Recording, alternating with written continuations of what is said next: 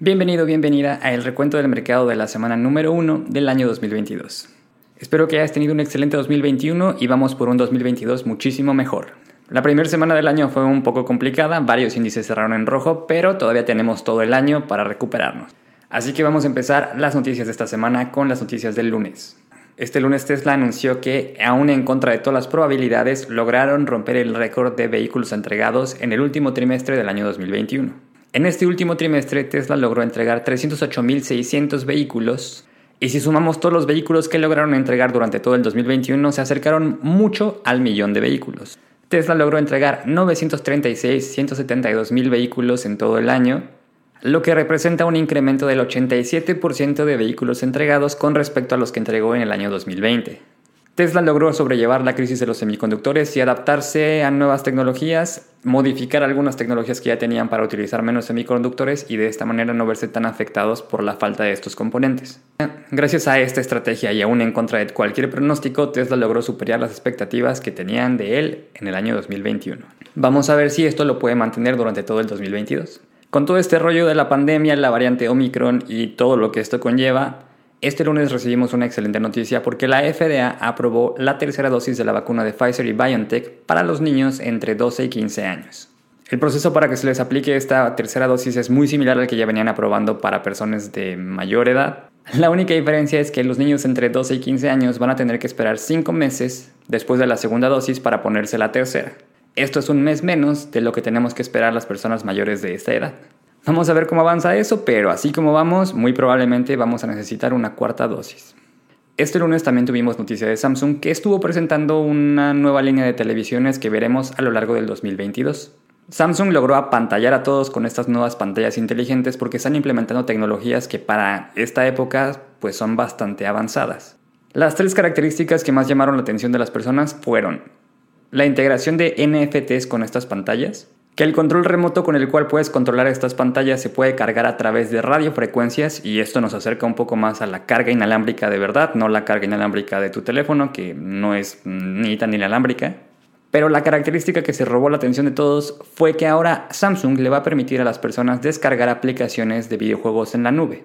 Algunos modelos de estas pantallas que veremos a lo largo del 2022 le van a permitir a los usuarios descargar aplicaciones como GeForce Now de Nvidia, Google Stadia y Utomic, que son aplicaciones o plataformas que permiten a las personas tener una suscripción y jugar videojuegos sin la necesidad de una consola o de tener el juego físicamente. Para todo esto, Samsung logró hacer que sus pantallas sean compatibles con los controles de las consolas más importantes como Xbox y PlayStation. Y lo interesante es que con un solo control de videojuegos vas a poder controlar la televisión y la consola de manera simultánea. Samsung todavía no confirma qué televisiones en específico van a tener esta tecnología, pero suena bastante atractivo para todas las personas que les gusta jugar videojuegos.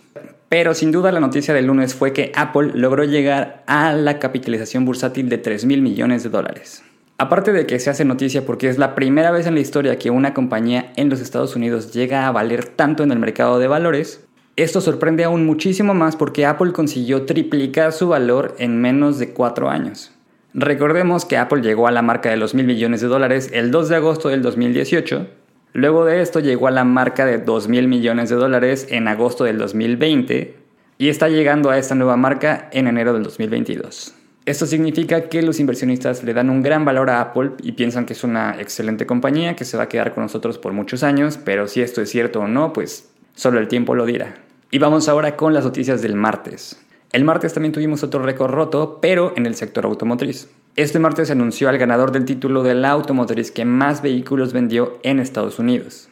Esta noticia, aunque sí es importante, generalmente pasa desapercibida porque General Motors viene ganando este título desde 1931. Pero este año se vuelve noticia porque después de 90 años por fin alguien le quitó el trono.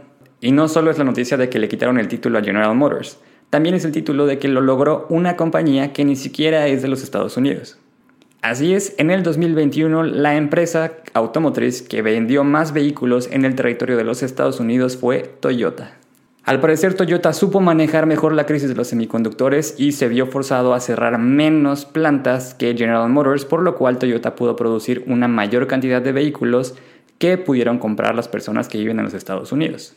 Toyota registró un récord de venta de 2.3 millones de vehículos en el 2021, mientras que General Motors se quedó un pelín abajo con 2.2 millones de vehículos vendidos. Una diferencia de 114.034 vehículos le dio en 2021 el primer lugar a Toyota y aunque Toyota dice que saben que esto fue por condiciones extraordinarias y que en el futuro pues no esperan volver a cumplir este tipo de récord y que no es el objetivo de la empresa. La empresa lo que quiere es vender vehículos seguros y que las personas sigan comprando. La verdad es que Toyota sí tiene una razón suficiente para celebrar este gran triunfo. Y quien también está vendiendo más vehículos de lo que tenía planeado es Ford.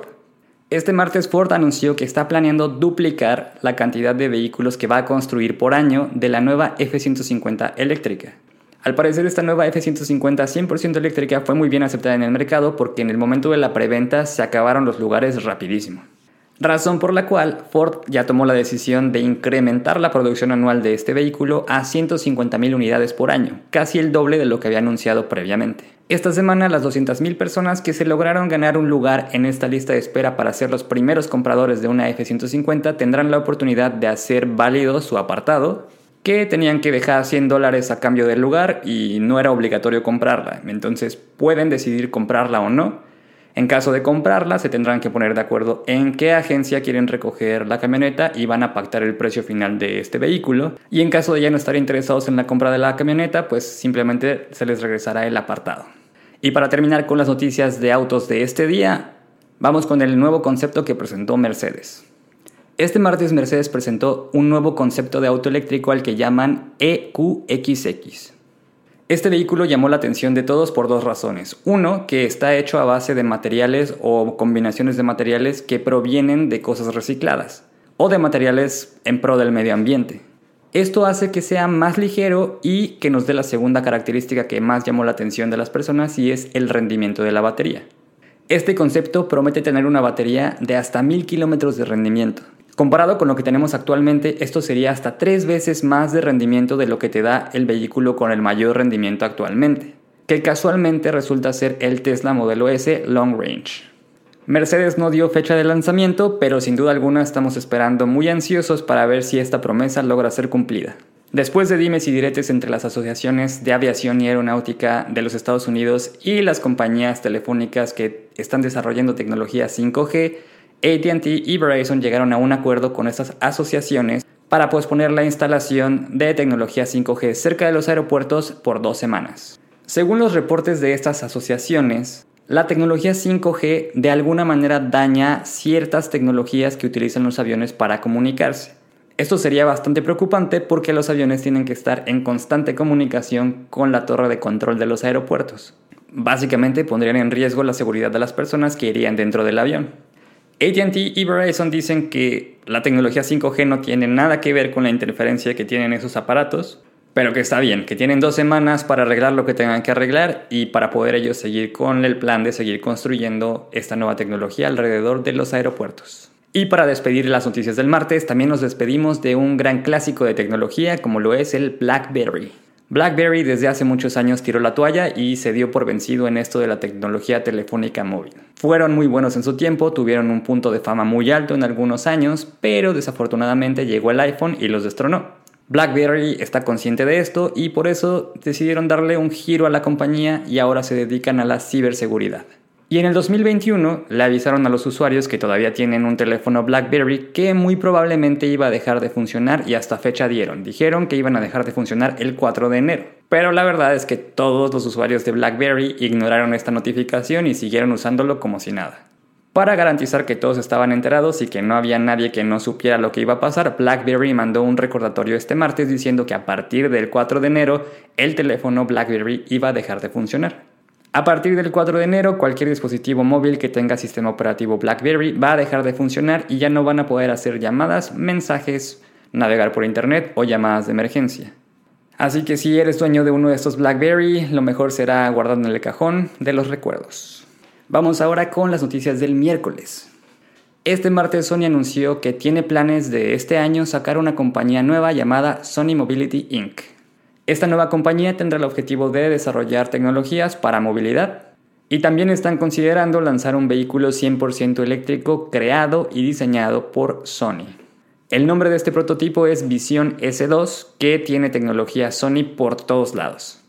Sony está usando toda la tecnología que ha desarrollado con el paso de los años en este nuevo vehículo, desde los sensores que utilizan para hacer ciertas características de un carro autónomo, hasta la tecnología que utilizan dentro del vehículo como pantallas, bocinas y cualquier sistema de entretenimiento, que es realmente con lo que van a interactuar todas las personas que estén dentro del vehículo.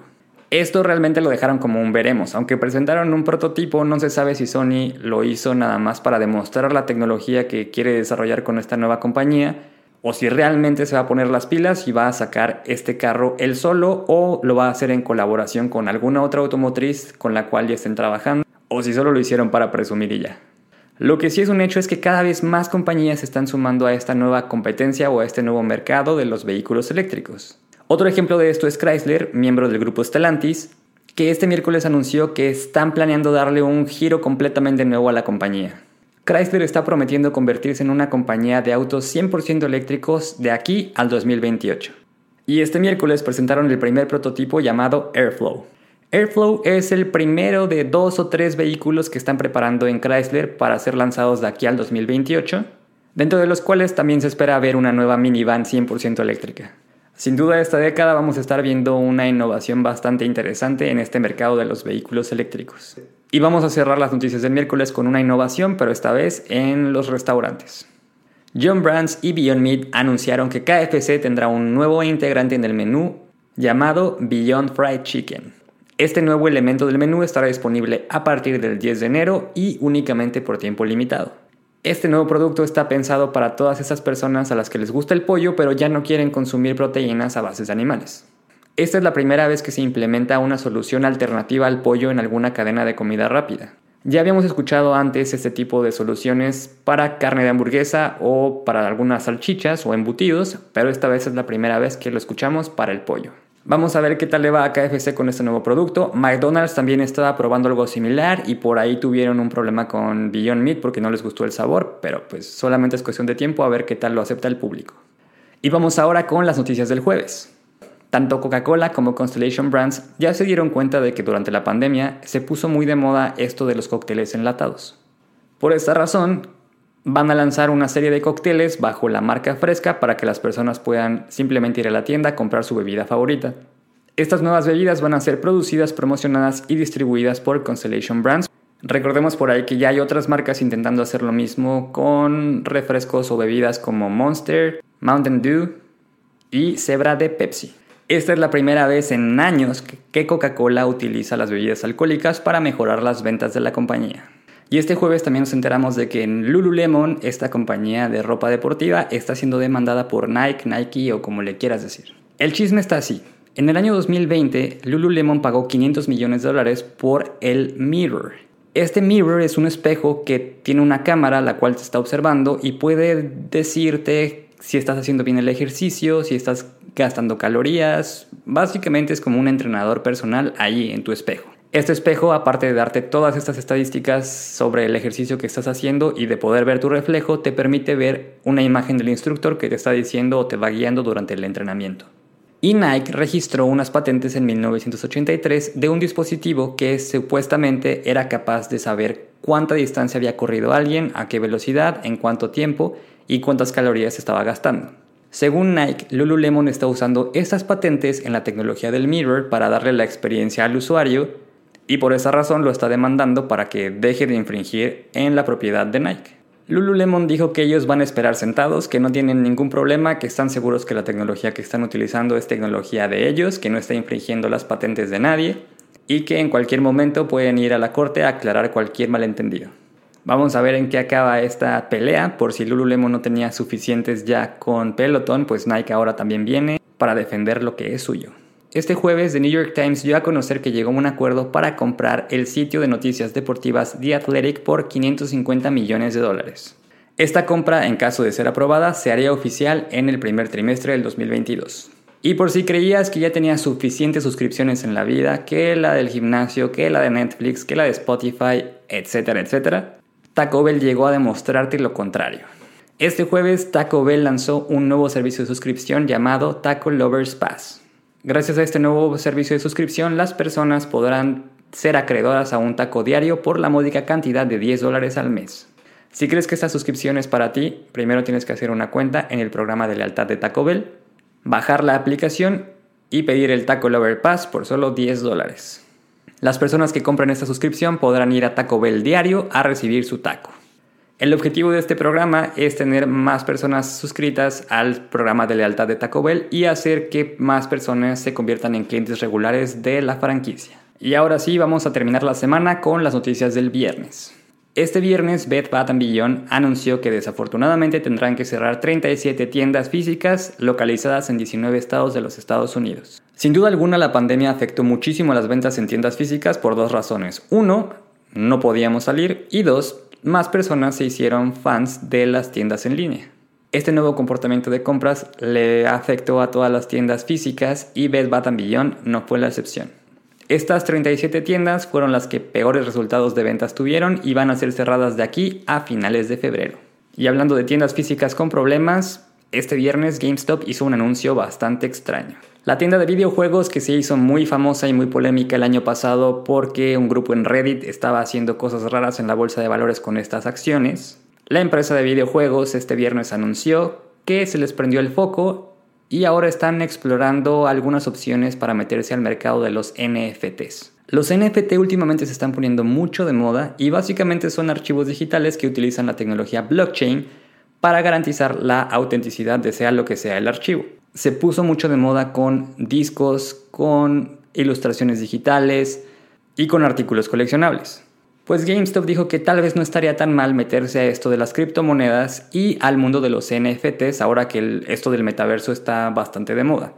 El objetivo de GameStop sería hacer una especie de mercado en el cual la gente pueda ir a comprar accesorios para los videojuegos, pero a través de los NFTs. Es decir, ahora le pueden comprar ropa, armaduras o armas a los personajes de los videojuegos a través de los NFTs. Aunque la idea suena bastante interesante y podría ser una excelente idea, vamos a ver qué tal GameStop maneja esta nueva idea y a ver si realmente logra hacerlo realidad. Y hablando de innovaciones tecnológicas, este viernes el estado de Nueva York hizo público que ya es legal apostar a través de dispositivos móviles y páginas web. Si tú, al igual que yo, antes de leer esta noticia no sabías, déjate explico rápido. En algunos estados de los Estados Unidos es legal apostar pero no porque sea legal significa que sea legal apostar a través de un dispositivo móvil o de un sitio web. El estado de Nueva York estaba dentro de los estados que no permitían a las personas apostar a través de dispositivos móviles o páginas web. Únicamente se podía hacer a través de lugares físicos que tuvieran el permiso para hacer este tipo de actividades. Pues a partir del sábado 8 de enero esto ya va a cambiar y ya vas a poder hacer apuestas a través de dispositivos móviles y la página web. Esta es una excelente noticia para DraftKings, que es una empresa que se dedica a hacer apuestas en dispositivos móviles o a través de su página de internet. Así es que si tú eres fan de DraftKings y vives en el estado de Nueva York, ya podrás hacer apuestas a través de esta plataforma a partir del 8 de enero. Y para terminar con las noticias del viernes, vamos con la demanda de Sonos y Google. Hace algunos meses Sonos demandó a Google porque supuestamente está infringiendo cinco patentes de la compañía en las bocinas inteligentes de Google y Nest. Al parecer esto sí era cierto y el día de hoy Google lanzó una actualización a todas las bocinas para que dejaran de infringir en las patentes de Sonos. Dentro de las características más importantes que tuvieron que quitar para dejar de infringir las patentes está el poder controlar el volumen de muchas bocinas al mismo tiempo. Aparentemente esta es una patente de Sonos y Google no tiene el permiso de utilizarla. Muy seguramente en las próximas semanas vamos a ver más actualizaciones de software para empezar a evitar este tipo de infracciones en el software de las bocinas, pero seguramente veremos por aquí y por allá algunas otras actualizaciones que van a reemplazar estas características que van a mejorar la experiencia del usuario de estos dispositivos. Y con eso terminamos las noticias de la semana. Espero que hayas tenido una excelente semana y si no, no te preocupes, seguramente con el tiempo te recuperas. Recuerda que el peor instrumento de inversión es ese que no conoces, así es que antes de invertir primero estudia y una vez que domines el tema, ahora sí, a invertir. Nos vemos la próxima semana aquí en el Recuento del Mercado. Mi nombre es Oscar García, soy inversionista y recuerda que tú también puedes serlo.